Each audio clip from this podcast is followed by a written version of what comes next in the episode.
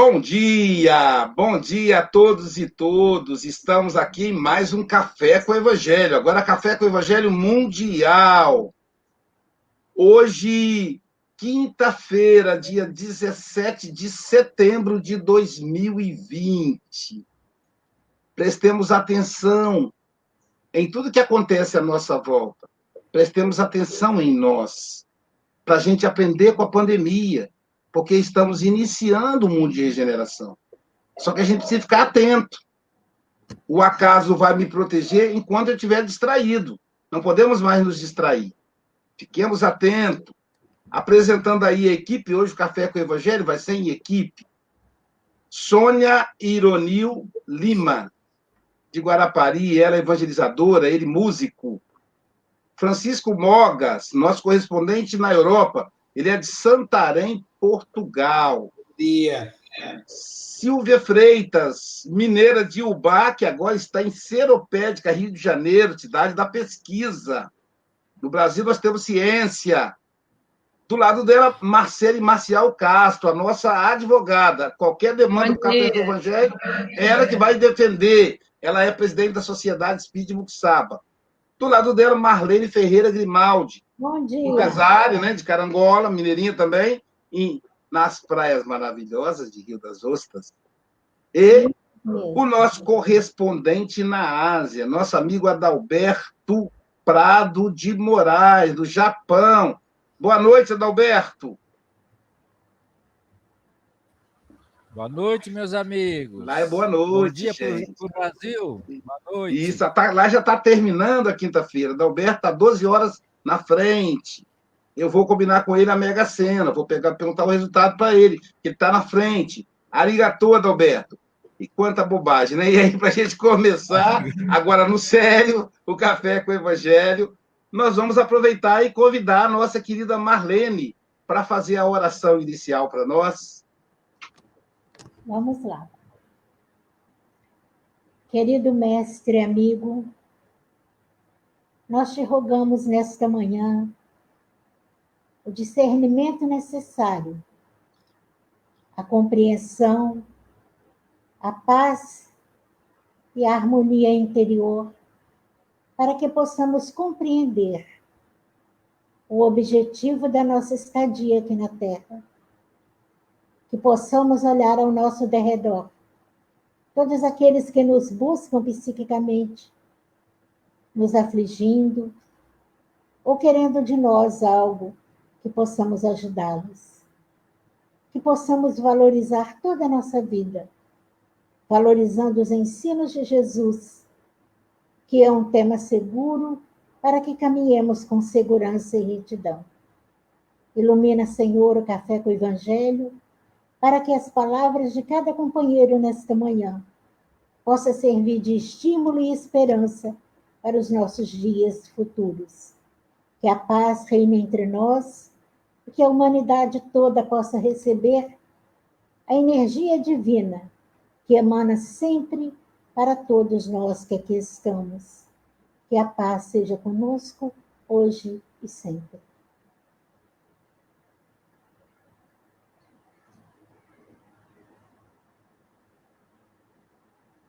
Silvia, faz a leitura da, da lição para gente, tá bom?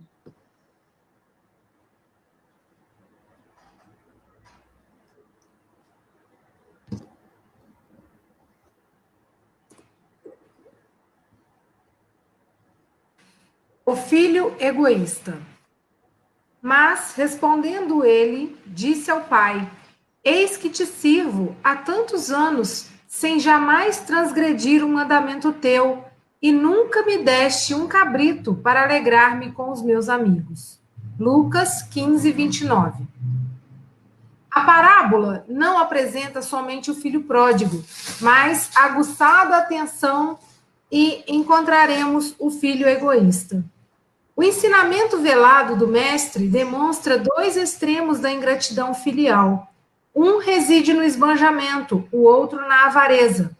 São as duas extremidades que fecham o círculo da incompreensão humana. De maneira geral, os crentes apenas enxergaram o filho que abandonou o lar paterno, a fim de viver nas estroinices do escândalo, tornando-se credor de todas as punições. E raros aprendizes conseguiram fixar o pensamento na conduta condenável do irmão que permanecia sob o teto familiar, não menos passível de repreensão. Observando a generosidade paterna, os sentimentos inferiores que o animam sobem à tona e ei-lo na demonstração da sovinice. Contraria-o a vibração de amor reinante no ambiente doméstico, alega como autêntico preguiçoso os anos de serviço em família, invoca na posição de crente vaidoso a suposta observância da lei divina e desrespeita o genitor incapaz de partilhar o justo contentamento. Esse tipo de homem egoísta é muito vulgar nos quadros da vida. Ante o bem-estar e a alegria dos outros, revolta-se e sofre atra através da secura que o aniquila e do ciúme que o envenenam. Lendo a parábola com atenção, ignoramos qual dos filhos é o mais infortunado: se o pródigo, se o egoísta.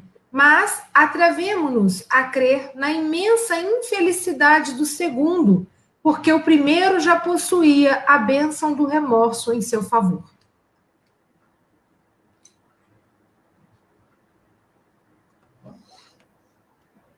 Obrigado, Silvia. Deixa eu ver aqui alguma coisa, se eu consigo.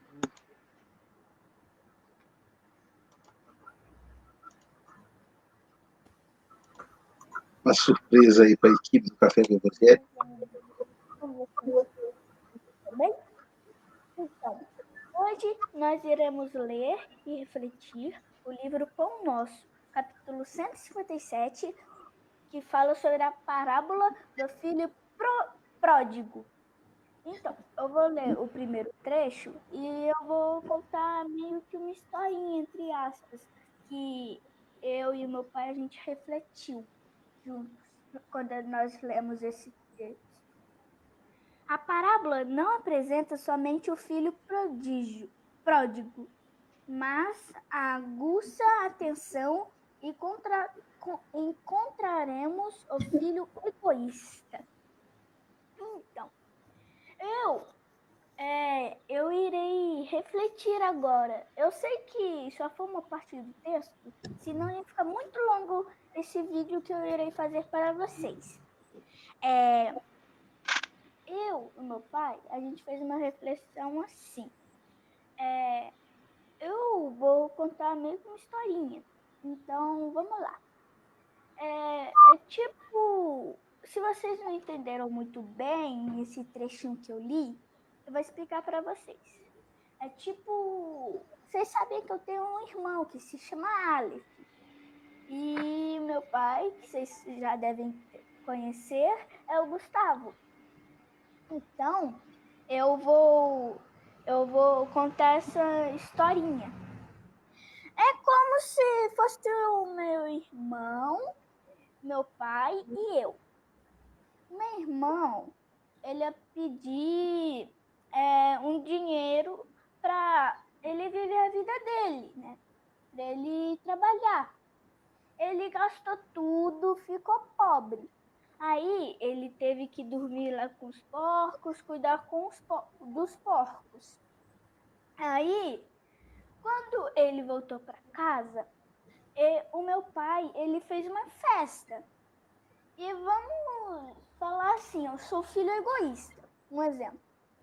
É, eu falei pro meu pai, poxa pai, por que eu tô aqui a vida inteira, nunca fiquei longe de você, e quando você, o meu irmão chega, ele, você faz uma festa.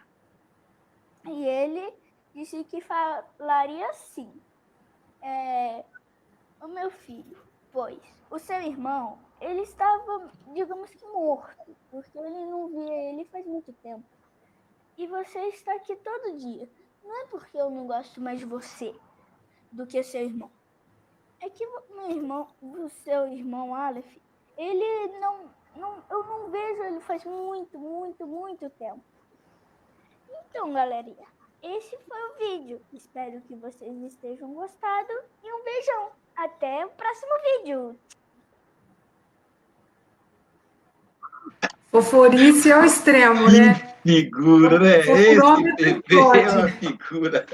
Esse bebê é o Comissão, comissão deste miúdo. Comissão deste miúdo. É, que legal. Convidar ele pro café, É, Luiz. traz ele é. traz o pai. Vamos chamar o Gustavo, que ele, Ele é uma figura, cara. Eu gosto muito. Aí o Gustavo, né? A gente começou. O Gustavo vai estar conosco. Ah, hoje à noite eu tenho uma live, né? Um, um ciclo sobre o Setembro Amarelo, promovido pelo Centro Espírita Paz e Luz de Cataguasa, terra do Ironia da Sônia. Então, hoje, às sete horas da noite, sete e meia da noite, sou eu aqui pela página Espiritismo, e amanhã, sete e meia da noite, é o Gustavo, pai dele. E o Gustavo volta no domingo, na live de domingo de manhã. O pai dele é um pesquisador, uma pessoa fantástica. Mas, então, aí conversando, eu falei, Gustavo, pede o, o Pepe para gravar para mim aí um vídeo, cara. Saiu melhor do que encomenda. E o próximo vai ser o Gilmazinho. Eu já até falei com a Marcela. Se eu não falei, eu pensei em falar. Mas já falei, não falei, Marcela? Acho que eu já falei com ela. Falou sim, falou. O próximo é o Gilmazinho. Ele tá, já tá até ansioso já para É, fazer. pois é. É o mundo de regeneração. Nós adora. estamos em um mundo novo. Esse pessoal, o Pepe, o Jumazinho, né, Soninha? Eles é que vão governar o mundo. E aí, quando a gente voltar, vai estar muito, muito melhor. Porque essa turma não é fácil, né? Uma turma realmente que veio para demarcar espaço. Que Deus os abençoe, que a gente tenha sabedoria para conduzi-los, né? A missão deles. Bom, eu vou começar, então, depois da historinha deliciosa do Pepe, né? Fazendo uma reflexão aí da passagem de Lucas. Mas, respondendo ele, deixa eu olhar a hora aqui para não passar da hora. Mas, respondendo ele, disse ao pai: Eis que te sirvo há tantos anos, sem jamais transgredir um ma- um mandamento teu e nunca me destes um cabrito. Ele é chorão, né? Para alegrar-me com os meus amigos. Eu fiquei imaginando a cara do filho, do filho egoísta.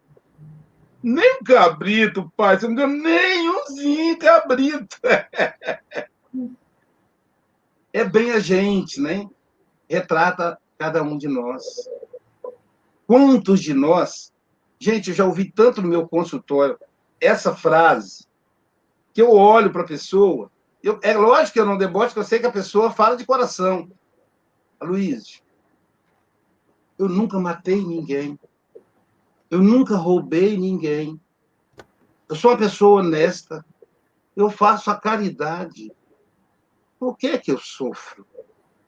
A pessoa fala no sério, eu fico olhando para ela assim, porque a pessoa sabe que eu sou espírita. Então, não sei se ela quer me impressionar, não sei. Aí eu fico olhando para ela, digo, gente, o Chico Xavier já reencarnou e cresceu paralelo. Ou o doutor Bezerra, que está novamente aí reencarnado. Ou a Madre Teresa, se for uma mulher, né? Então, assim, o que demonstra ali, dentro da ingratidão desse filho, desse filho reclamão aí, é, é um nível de falta de consciência e maturidade. Como é que a pessoa pode. Como é que ele pode dizer para o pai dele assim? Olha, olha a lição, o que, é que ele fala? Ó, é, Eis que te sirvo. Primeiro que a gente não serve a Deus, a gente serve a nós mesmos, porque nós, nós trabalhamos para nós. Eis que te sirvo. Me lembra uma vez que eu, que eu cheguei aqui em casa, eu assisti uma palestra, Centro Espírita, e aí eu incorporei o melhor marido do mundo. De hoje em diante, Jailza não vai poder falar isso de mim. Eu serei o melhor marido do mundo. E aí, esperei de manhã cedo, quando ela começasse o trabalho, para falar para Jailza, presta bem atenção, hein? De hoje em diante, eu vou te ajudar nos afazeres domésticos. Entendeu, Jailza? Acabou aquela história do homem machista que não faz nada em casa. Eu vou te ajudar. Vou te ajudar. E pode falar, pode falar. Nossa, Luiz, muito obrigado. Estava esperando né, que ela falasse, né? Já fiquei esperando, com alegria, né? Ela disse, me ajudar. Aí eu disse, claro, eu vou te ajudar a lavar o banheiro, a lavar as vasilhas, a passar a roupa. Entendeu, Jair? Eu vou te ajudar. Sorri para ela assim. Ela disse: O banheiro que você vai lavar, por acaso você não usa ele? A roupa que você vai passar, por acaso você não usa ela? A casa que você vai arrumar, por acaso você não usa ela? Eu digo: Eu uso.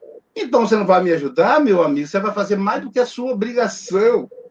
Aí eu fiquei tão chateado, porque eu achei que eu era o melhor homem do mundo falando isso.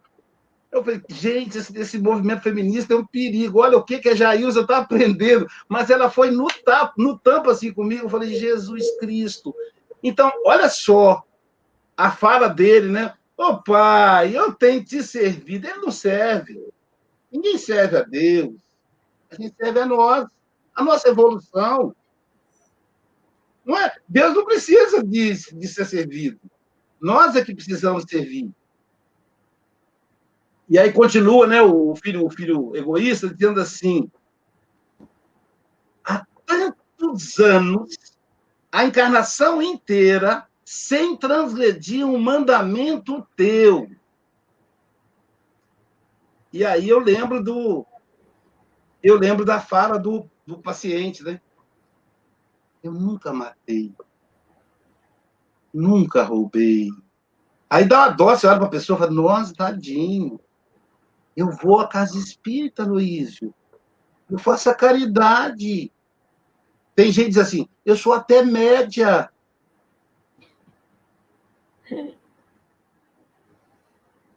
Como nunca matou?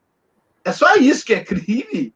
E o que, que é matar? Os dez mandamentos assim, não matarei, ou não matarás. Não fala o quê? Você matar passarinho, você está errando. Você matar a galinha para poder comer, na infância, né? Eles eh, torciam o pescoço da galinha. Matar a paz do outro, né? E assim por diante. Quer dizer, olha só o nível de inconsciência. E ele fala, você não me dá nem um cabrito, nem um cabritinho, pai. Ah, é, meu amigo? E a saúde física? E a lucidez? Um dia uma paciente, uma paciente que a mãe é, é, é, é esquizofrênica falou comigo assim, sabe que eu tenho mais medo, doutor? Eu falei, o quê? Ela falou, perder a lucidez. Você já se viu, você já pensou, Luiz, você sem razão? Quando ela falou isso, me deu um negócio ruim, que eu nunca tinha pensado nisso. Eu imaginei perder as pernas, perder os braços, perder os olhos, ficar surdo. Agora, nunca me imaginei perder a razão, perder a lucidez. Como não dá, né? Um cabrito? O que vale um cabrito comparado a tudo isso? Marcele, com você. É Marcela segunda, né, Silvia? É, bom dia.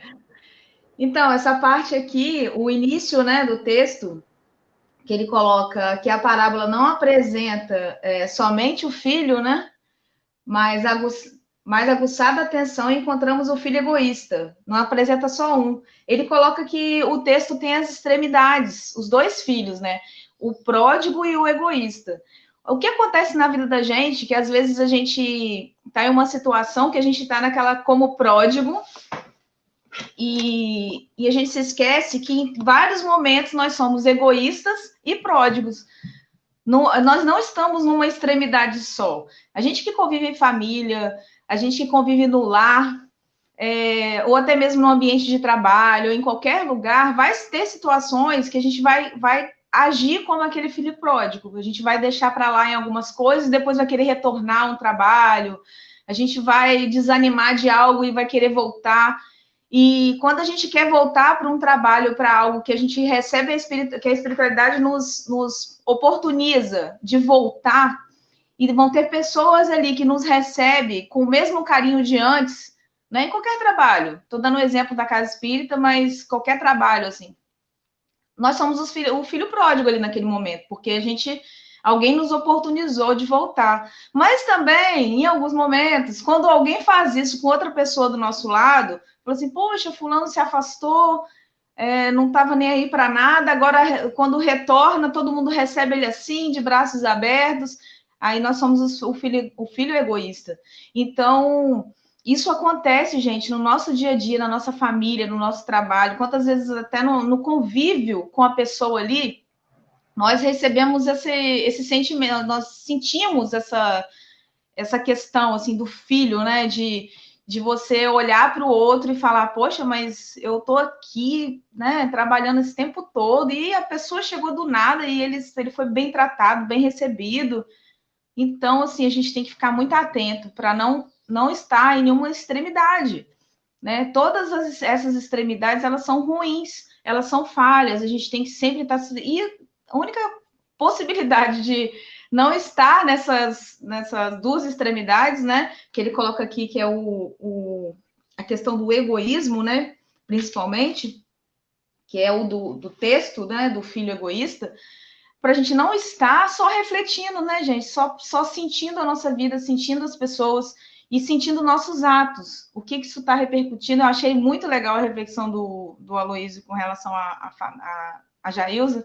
Então, assim, é, na hora ele sentiu isso e depois ele conseguiu fazer essa reflexão e hoje, por isso que hoje ele está conversando aqui com a gente, que isso já fez um outro, ele já tem uma outra visão da situação. E ele falou com relação a crime, e eu achei engraçado que outro dia aconteceu uma coisa comigo, é, a, a questão a pessoa chega e fala assim, encontra algo e fala assim, ah, achado não é roubado, né? E o Aloysio falou assim, ah, nem tudo é, o, é a pessoa ah, nunca matei ninguém, nunca matou ninguém, né? Mas algo, às vezes praticou outro crime. Então, o achado não é roubado, não é roubado, não é o crime de roubo, mas é outro crime. Aí eu, se responde para a pessoa, é outro crime. Se apropriar de, de, de algo que é achado na rua, não, se eu não me engano, acho que é o 169, que eu estou sem o código aqui.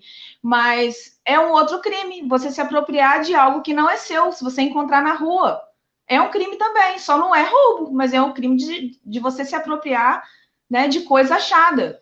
Então, na vida da gente, às vezes a gente acha que, ah, poxa, eu nunca matei ninguém, mas o que, que você está fazendo? O que, que você, é, qual a sua, qual a sua proposta ali? Você é o filho egoísta ou você é o filho pródigo? Então, vamos tentar equilibrar, né? É, eu acho que deve ter dado o meu tempo aí. ah, não, o Alberto está marcando isso. E e é isso aí. É, hoje o tempo é breve, daqui a pouco também eu estou saindo. Daqui a cinco minutos eu estou saindo. Um abraço aí, minha fala foi essa, minha reflexão, que é, um, é o trechinho logo do início, eu passo para os meus, meus demais colegas aí para continuar, continuar com o texto. E aí eu esqueci quem é o terceiro, Marcelo. E agora eu estou sem saber quem é o terceiro. Acho que é Ironil, não é? É o Ironil. É Ironil. Então tá bom, Ironil. Estou saindo aí, Ironil. Então, continuando aí a frase, né? Bom dia para todos. Continuando aí o que a Marcela já explicou bem, né? São duas extremidades que fecham o círculo da incompreensão humana. Uma seria o esbanjamento do filho, que apesar do esbanjamento do filho, trouxe a volta dele trouxe alegria para o pai, né? Mas o outro caiu de inveja, né? Essa avareza trouxe um sentimento egoístico, né? E, e, caiu de inveja. Isso lembra muito a gente é, uma historieta rapidinho do, do sapo e do pirilampo, numa noite muito bonita, estrelada, maravilhosa, aquela lua nova, né? Lá no, lá no, no, no, no, no charco muito imundo, existia um sapo que deu aquela cuspida assim, é, aquela baba, aquela baba viscosa sobre um pequeno pirilampo. Aí o pirilampo olhou assim e falou com, né? Por que me maltratas tanto? Por que me maltratas? Nunca te fiz mal algum. Aí ele ouve a resposta mal criada do sapo: Eu te odeio porque vives a brilhar Então, infelizmente, a historieta do sapo e do pirilampo tem muito a ver com as nossas vidas, né? Com que, né? Quantas vezes não fizemos o papel de sapo olhando o sucesso do outro com inveja, nem que seja às vezes por o impulso, né, dessa animalidade que nós ainda trazemos no nosso psiquismo, e quantas vezes também fomos o pirilampo, que fomos cuspidos, fomos invejados, e é interessante a gente colocar isso na nossa vida. Então, a grande receita é amar o próximo mais do que nós mesmos. Imagina bem como é que é difícil, hein? Amar o próximo mais do que nós mesmos. Nós não sabemos nem amar a nós ainda, né? Então, e olhar sem inveja, né? Oh, se a gente não for capaz disso, de amar o próximo, sermos ao menos um pirilampo, sermos aquele que estamos recebendo a inveja. É melhor sermos invejados do que sermos invejosos. Fica aí a minha parte. Muito obrigado por tudo e um bom dia para todos. É a Marlene agora, não? Eu acho que é, né? Ou é a Silvia? É a Silvia, né? É você, Silvia? É você, né, Silvia? Então tá certo. Sou eu, para dar continuidade aí nessa passagem que é tão importante e que traz tantas reflexões profundas, né? Que às vezes o nosso olhar para as parábolas, que são o ensinamento puro de Jesus, fica muito focado num ponto só, né? Então, Emmanuel traz para gente o filho egoísta exatamente para a gente olhar o outro lado, né? O outro lado da moeda, porque a gente, quando fala filho pródigo, só lembra do filho esbanjador e esquece desse filho egoísta, né? E a minha parte aqui, é, a gente vem falar sobre a questão do relacionamento dos filhos com os pais, né? Para nós que somos filhos, a gente sempre, às vezes, observa os pais, né? E achando que o pai é mais generoso com um ou com outro. Ah, minha mãe gosta mais do meu irmão tal do que gosta mais de mim. E o Aloysio falou bem no início que a gente fica aí nessa postura de choramingar.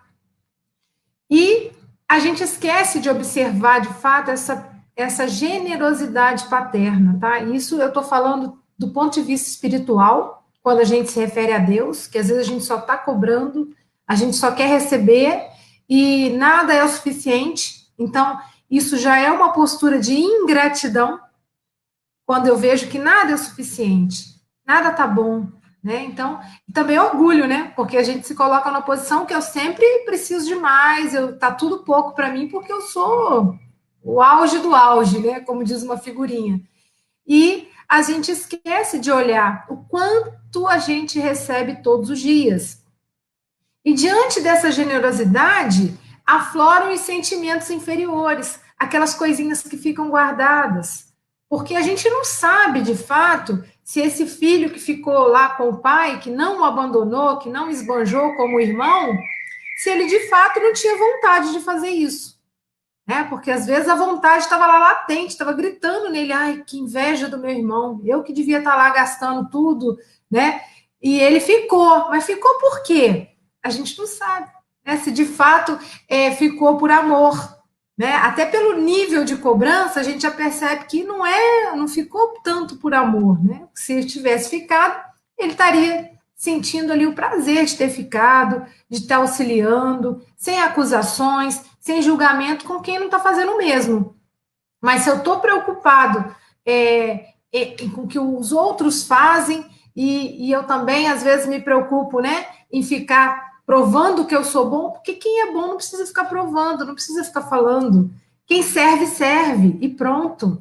Quem faz, faz. Quem trabalha no bem não está preocupado é, de ter público ou de ter aplauso, está só simplesmente fazendo, porque já é é aquilo que vai no coração da pessoa, é a intenção dele.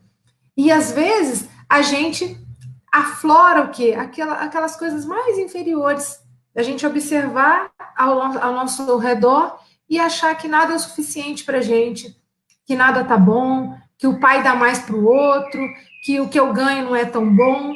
Ou seja, é olhar o lado vazio do copo, é mostrar, né? É uma ingratidão porque tem tantas coisas maravilhosas que a gente recebe todos os dias. e a gente esquece de agradecer né, a, a bênção da vida.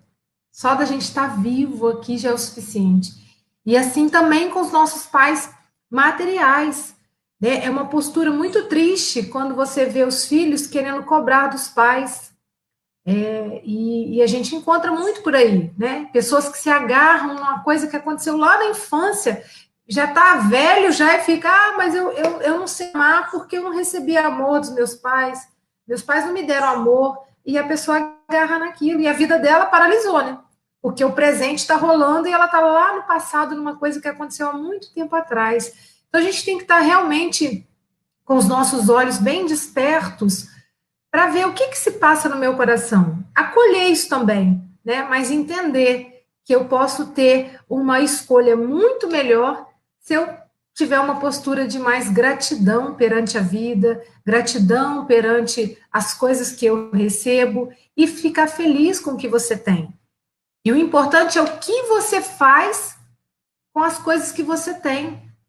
Porque se a gente, às vezes a gente tem tudo e não valoriza, né? Então eu desejo a todos aí uma ótima quinta-feira, que seja de muita luz, sabedoria, de boas escolhas e que nós possamos estar com os olhos atentos para agradecer todos os tesouros que temos recebidos.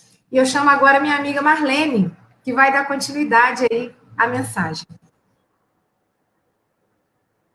Bom dia a todos. Essa página é muito linda mesmo. É a polaridade que todos nós temos ainda guardados dentro de nós. E que há momentos que isso vem à tona, contrariando as vibrações de amor que deve reinar no ambiente doméstico. E o Emmanuel fala de uma maneira tão, tão carinhosa, tão sutil, nos chamando à observância da lei de que nós trazemos isso ainda na nossa inferioridade, no nosso inconsciente, ainda necessitando despertar.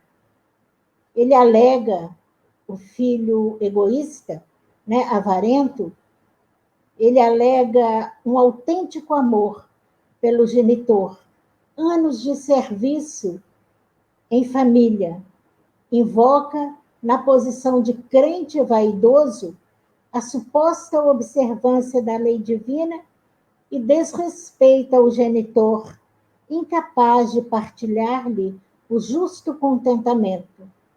Então, ter alguém para dividir conosco os momentos de alegria é difícil. Imaginemos um pai que o filho sai, pede o dinheiro, vai embora, gasta tudo, e o pai sabe das dificuldades daquele filho e na hora que vai com o coração de alegria receber aquele filho de novo, o outro filho se coloca em posição defensiva, que é o que nós fazemos. Quando nós não podemos compactuar com a alegria do outro, dividir, a gente deve calar e refletir. E a nossa posição ainda egoísta, é, avarenta, de achar que somos crentes, que aqui ele diz, né, Emmanuel, que era crente, era alguém que creia, que crê em Deus. Crer em Deus é muito diferente do que viver a crença. Leon Denis diz que a gente precisa muito mais viver a crença do que crer. Não basta crermos, é necessário vivenciarmos. Então, essa posição dessa página linda, é, essas vibrações contrárias ao amor, mesmo que não são ditas, podem ser só sentidas, elas acabam contaminando o ambiente doméstico. E aí nós devemos nos policiar com relação aos nossos sentimentos, ainda no nosso inconsciente, trazê-lo para o consciente, desfrutar da alegria dessa transformação de saber que aquilo está em nós e que aquilo precisa ser transformado é o grande passo da nossa vida.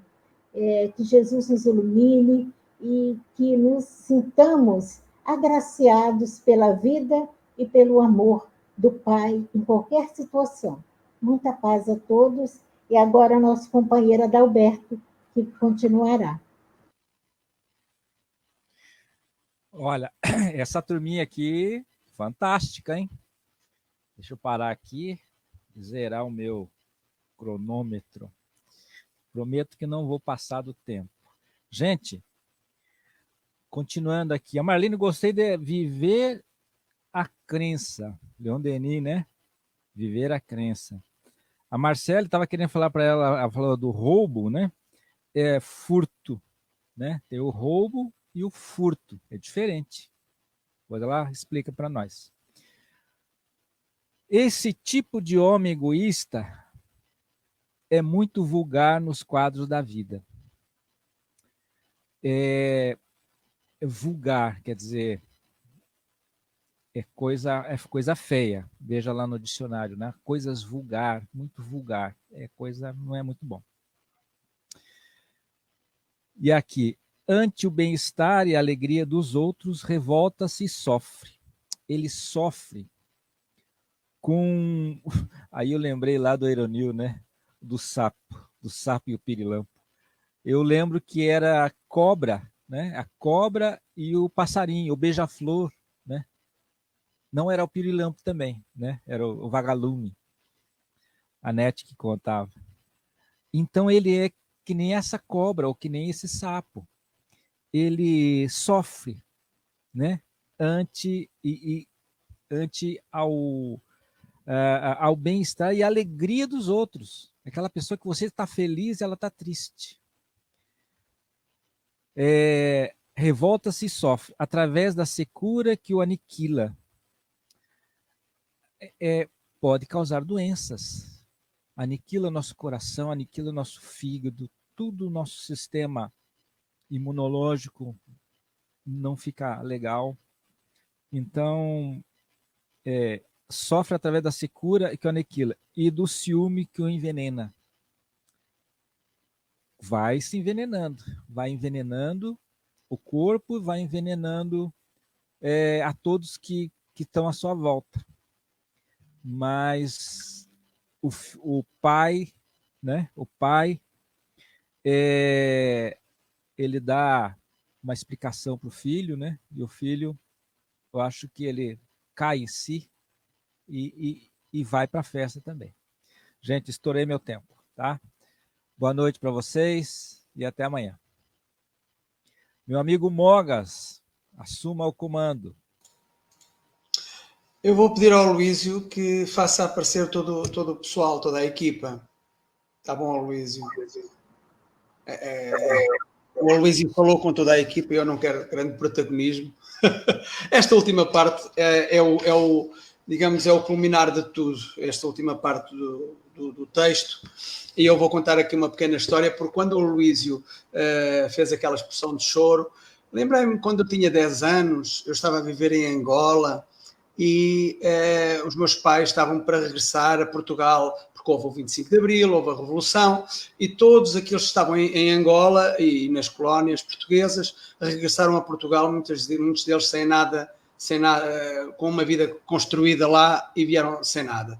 E o dinheiro angolano não tinha qualquer valor para cá, para Portugal. E então tinha que se, tinha que se gastar tudo. Então a minha irmã tinha, eu tinha 16 anos, e, os meus pais, o hábito na altura eh, era arranjar um enxoval para, para as filhas. Então os meus pais, como tinham dinheiro, largaram o dinheiro todo praticamente no enxoval da minha irmã e eu a assistir àquilo tudo. E depois lembro-me de ter feito aquela carinha que o Aloysio fez, disse, a mim não me dão nada, nem uma caixinha de Lego. Meus pais lá, lá me ofereceram a caixa de Lego. E essa agora fez-me fez recordar essa, essa situação, não é? Eu tinha 10 anos, felizmente uh, penso que estou um bocadinho diferente e a, a doutrina também me tem ajudado. Uh, neste, nesta última frase, uh, além da parábola com atenção, ignoramos qual, qual dos filhos é o mais infortunado, se o pródigo, se o egoísta. Mas atrevemos-nos a crer na imensa infelicidade do segundo, porque o primeiro já possuía a bênção do remorso em seu favor. E é aqui que realmente é muito importante esta última parte, a bênção do remorso. Porque assim, ontem falámos uh, sobre amar os nossos inimigos.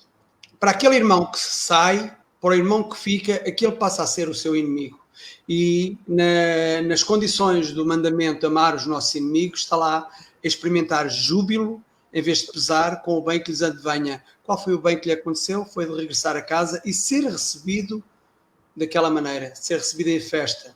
Isto é um bem que, se, que, que advenha. E ele não conseguiu experimentar o mesmo o júbilo, antes, pelo contrário, substituiu o júbilo pelo ciúme, pela inveja. Uh, diz também no, no, no, nas condições do mandamento amar, amar os nossos inimigos, é, é retribuir sempre o mal com o bem. Uh, e com certeza que uh, isso o pai fez.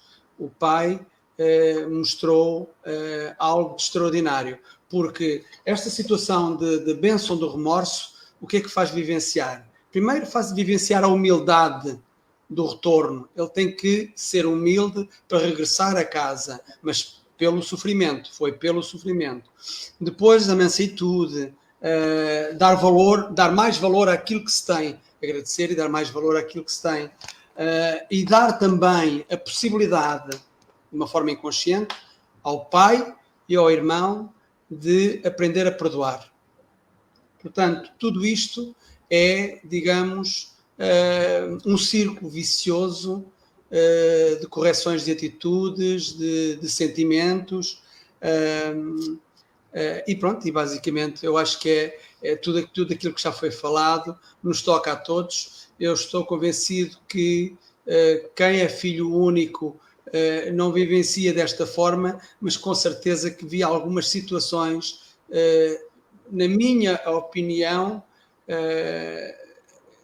o egoísmo e o ciúme não, não é perante o irmão que não se tem, mas é perante o companheiro com que se brinca ou com que se convive. Portanto, o processo é todo o mesmo. Há que aprender. o meu pai, quando pretende dar algum, dar algum dinheiro aos filhos, o meu pai dá à minha irmã e depois quer dar o mesmo assim ao pai. Eu não preciso o pai dá a, Mana o que quiser, eu não tenho nada a ver com isso. Mas eu acho que é justo. Ele está a fazer a função do, do facto de ser justo.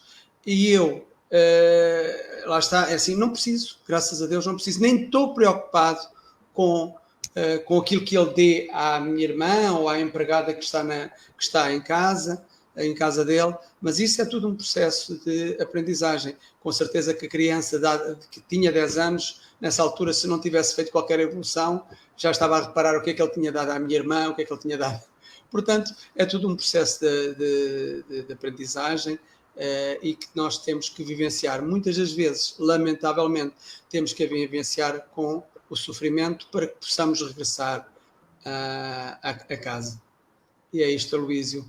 E o Aloísio esqueceu-se de dizer que nós não tínhamos dois minutos, nós tínhamos quatro minutos para falar. Dalberto. No final deu tudo certo. Eu me, eu me, lembrei que uma, eu fui fazer palestra num lugarejo, e não deve conhecer, chamado São Francisco. É, São Francisco do Glória, eu acho, mas é São Francisco. Que é um lugarejo onde meu pai passou a infância, parte da infância dele. E eu disse assim, pai, o que, que o senhor lembra aqui da infância? Ele foi comigo exatamente porque ele ficou feliz de ver o filho fazer palestra. O lugar, a, a casa espírita, ela era cercada por cerca de bambu. Entendeu, Marlene? Cerca de bambu. E, é sabe, a madeira do telhado era, era redonda, então nem foi trabalhada, não foi direto da árvore. E aí o pai, o pai dentro do carro disse para mim assim, estrada de chão, aquele poeirão em cima da gente e tal. Aí eu lembro que ele falou assim, minha avó, se tornou espírita em 1940. Meu pai foi o filho mais dedicado ao espiritismo, dos filhos dela, foi o mais dedicado ao espiritismo. E aí eu falei assim: o que, que o senhor lembra? Ô, oh, meu filho, eu me lembro que eu fiquei tão magoado com a mãe, né? Mineiro fala com a mãe, né? Fiquei tão magoado com a mãe, porque a mãe parecia gostar mais do Zezinho do que de mim. Zezinho é o irmão dele. mais velho que ele, né? Aí os irmãos são outros assim, Zezinho, Chiquinho, né? O Zezinho mais do que ele, do que a mim. Mamãe dava tudo pro Zezinho, dava atenção ao Zezinho, estava sempre acompanhando o Zezinho. E mamãe nunca me deu tanta atenção. Aí ele começou a chorar. muito interessante, né? Ele já, já com 78, 80, já tinha uns 80 anos. Aí ele começou a chorar. Aí eu comecei a chorar junto, eu fiquei com pena dele, né? Aí ele. Aí do nada ele falou assim: Mas eu sei por quê. Porque Zezinho é o filho que mais precisou. Ele foi alcoólatra a vida inteira. Ele nunca constituiu patrimônio. Não conseguiu manter o casamento, abandonou as filhas. A mãe é que teve que encaminhar as netas. Eu entendo que mamãe deu mais atenção ao Zezinho, porque ele, precisava. Mas a mãe confidenciava comigo coisas que ela não falava com filho nenhum. Aí ele mesmo descobriu, né? Aí ele tá vendo, pai? O senhor é o filho que ficou. Então teve a intimidade da avó, e continua tendo agora, mesmo ela estando muito espiritual. Então é, é interessante que isso, todos nós somos visitados, né? Por esse filho pródigo e pelo filho egoísta somos, a hora somos um, a hora somos outro. Lembrei do seu Joaquim, que Deus o abençoe. Ele falou isso, deu, me deu a dor, ele falando assim, igual a criança, assim, ele gostava mais do Zezinho do que de mim. Aí depois ele mesmo concluiu que não era que ele gostava mais do tio Zezinho, é porque tio Zezinho precisava mais. Então vamos encerrar nosso encontro de hoje, continu, continuando aí em Cataguases, já que o, que o Pepe é de Cataguases. Falando do Filho Pródigo, música espírita de qualidade. Deixa eu ver aqui, eu acho que eu não compartilhei, não. Parei no meio do caminho, empolguei aqui, parei no meio do caminho. Agora sim.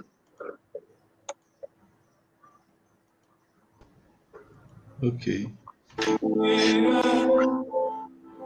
Vê se está certinho.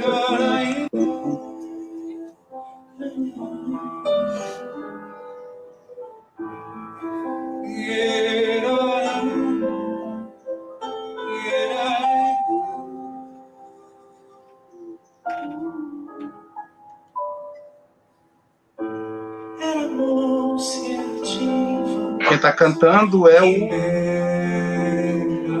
Júlio Vidal, que é, que é de Campos e reside em Guarapari. Longínquas, me escorreu das mãos tudo que eu herdei, e eis que já não há mais primaveras.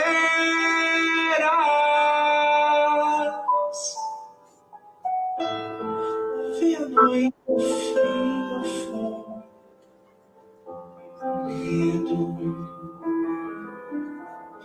Quem me dera a casa de meu pai. Lá eu sei que até os servos têm mais. Vou-me assim que venha o dia ser.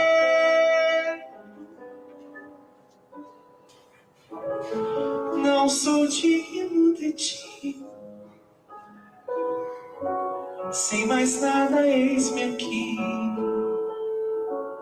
Dissoluto foi que me perdi. Tragam-lhe vestidos e um cevado.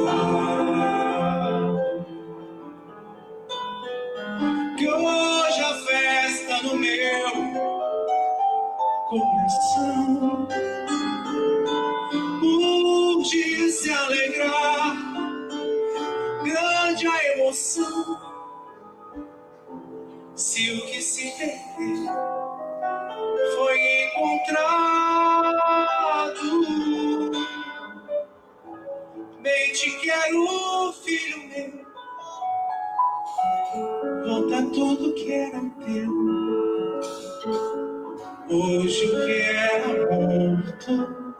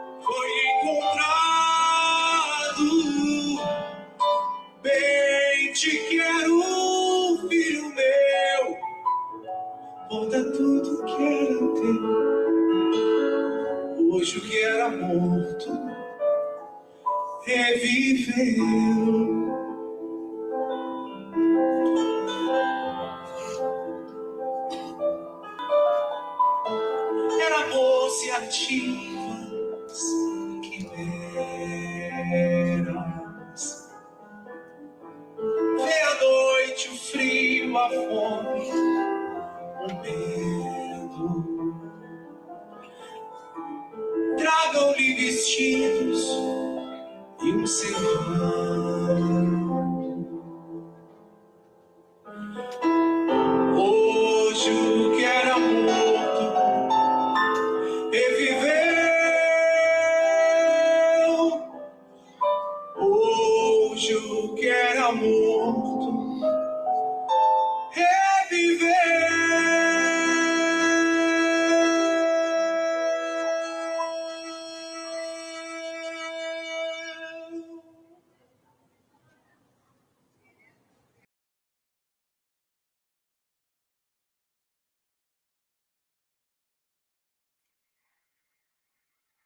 Todos nós somos filhos pródigos. Entreguemo-nos a Deus. Somos filhos pródigos, voltando aos braços do Pai.